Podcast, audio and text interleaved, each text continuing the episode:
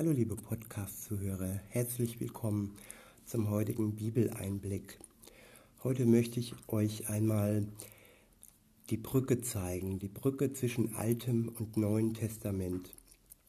Das Wort im Alten Testament ist nicht aufgehoben, aber durch Jesus gibt es einen neuen Bund, der für die Juden und für die Nichtjuden gilt. Der alte Bund galt nur für die Juden und der neue Bund in Jesus Christus gilt auch für uns. Und äh, die Bibelstellen heute zeigen da ein bisschen, ja, diese beiden Testamente, die beide noch existieren. Und zwar lese ich euch heute vor aus dem Hebräerbrief im Kapitel 9, die Verse 11 bis zum Vers 28. Ich lese euch aus der Übersetzung Neue Genfer und beginne, wie gesagt, ab dem Vers, ich muss blättern, blättern, blättern, Vers 11. Und das ist überschrieben, der Abschnitt, das Opfer des Hohenpriesters Christus. Im Alten Testament gab es ja viele Opfer mit Tieren. Es gab das heilige Zelt. Es gab viele Hohepriester, die gestorben sind und die ersetzt werden mussten. Und seit Jesus gibt es nur noch einen hohen Priester. Das ist er selbst. Und es geht los im Vers 11, dort steht, jetzt aber ist diese Zeit angebrochen, denn jetzt ist Christus gekommen, der Hohepriester, der uns die wahren Güter gebracht hat. Er hat eine, eine großes, er hat ein großes und vollkommenes Zelt durchschritten. Ein Zelt, das nicht von Menschen gemacht wurde und nicht zu dieser Schöpfung gehört.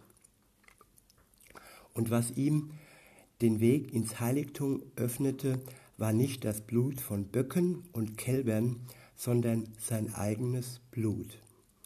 Ein einziges Mal ist er hineingegangen und die Erlösung, die er bewirkt hat, gilt für immer und ewig. Nun reinigt zwar auch das Blut von Böcken und Stieren, aber dabei handelt es sich nur um, ein äußerliche, um eine äußerliche Reinheit. Und nicht anderes ist es, wenn die unrein geworden sind mit der in Wasser aufgelösten Asche einer jungen Kuh besprengt werden. Das Blut Christi jedoch hat eine unvergleichlich größere Wirkung, denn als Christus sich selbst von Gottes ewigen Geist geleitet Gott dargebracht hat, war das ein Opfer, dem kein Makel anhaftete.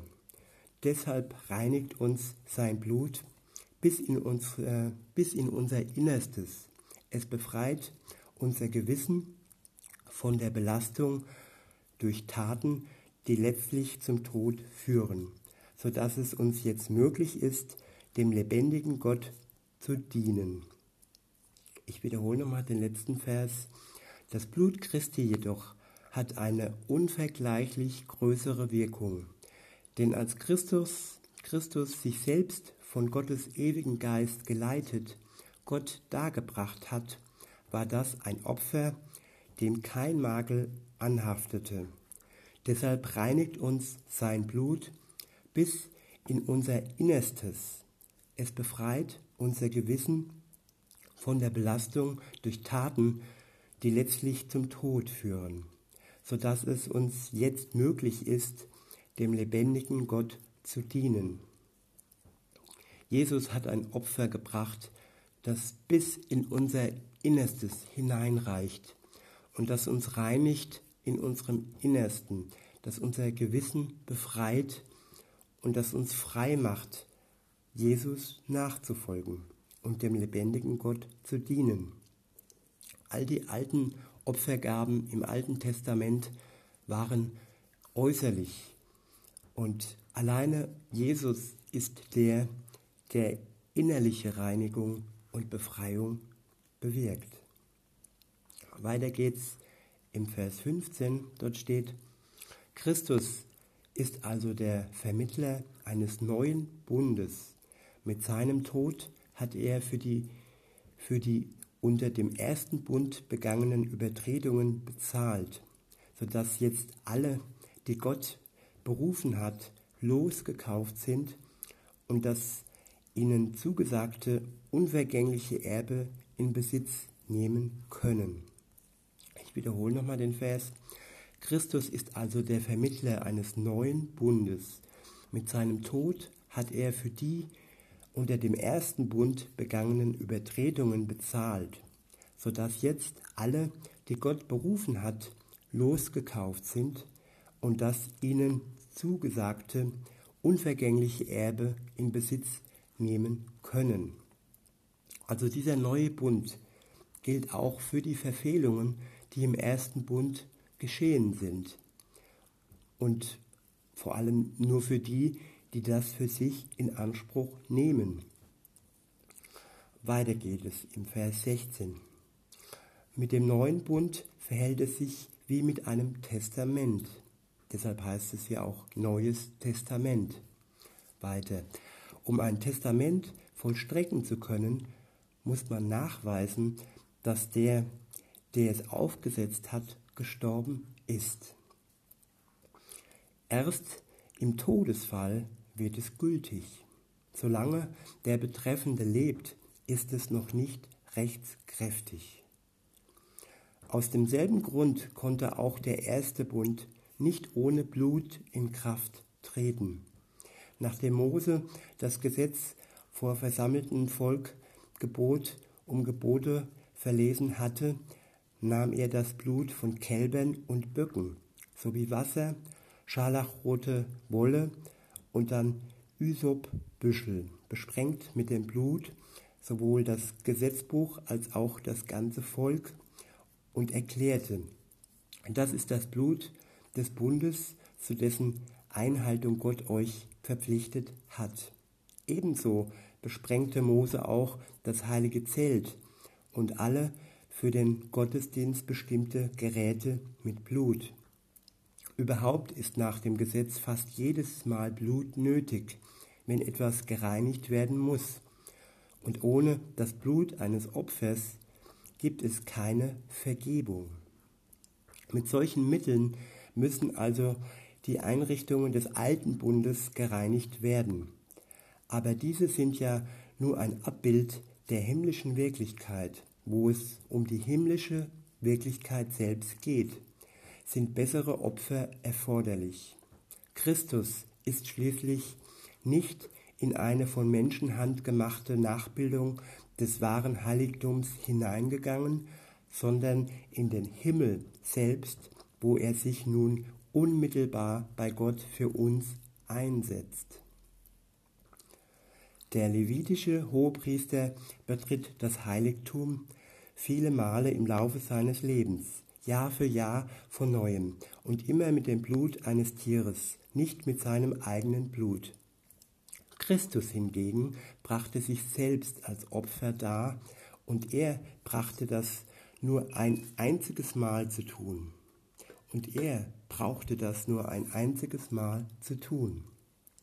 Andernfalls hätte er ja seit der Erschaffung der Welt schon viele Male leiden und sterben müssen.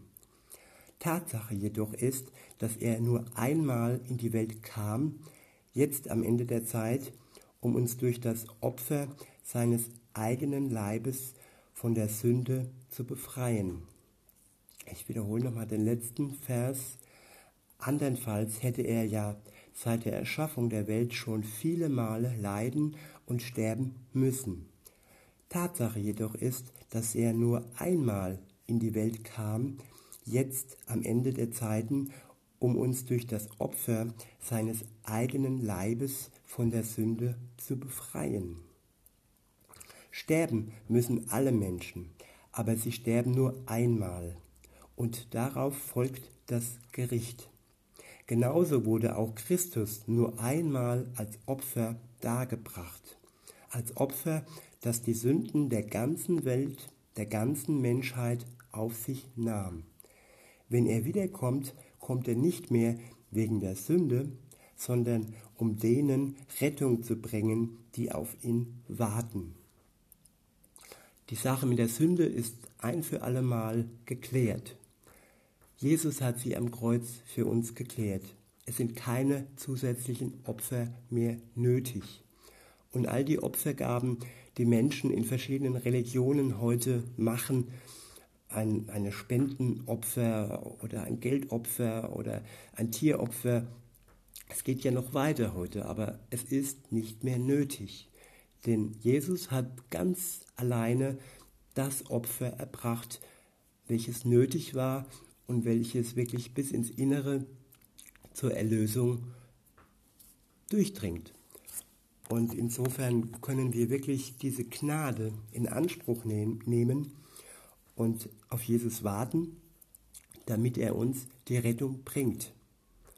Und insofern wünsche ich mir ein freudiges Warten auf die Zeit, nicht welche an Weihnachten gepriesen wird, wo das kleine Kind auf Erden kommt, der Weihnachtsmann, wie es ganz äh, schlimm verunglimpft wird. Nein, Jesus war schon auf dieser Welt. Jesus hat schon ein Opfer gebracht.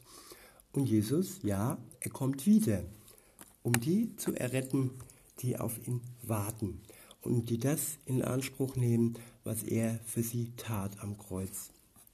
Und in diesem Sinne wünsche ich euch eine schöne Vorweihnachtszeit oder eine schöne Zeit an sich, wenn ihr das innerhalb des Jahres hört. Und ich sage, bis denne.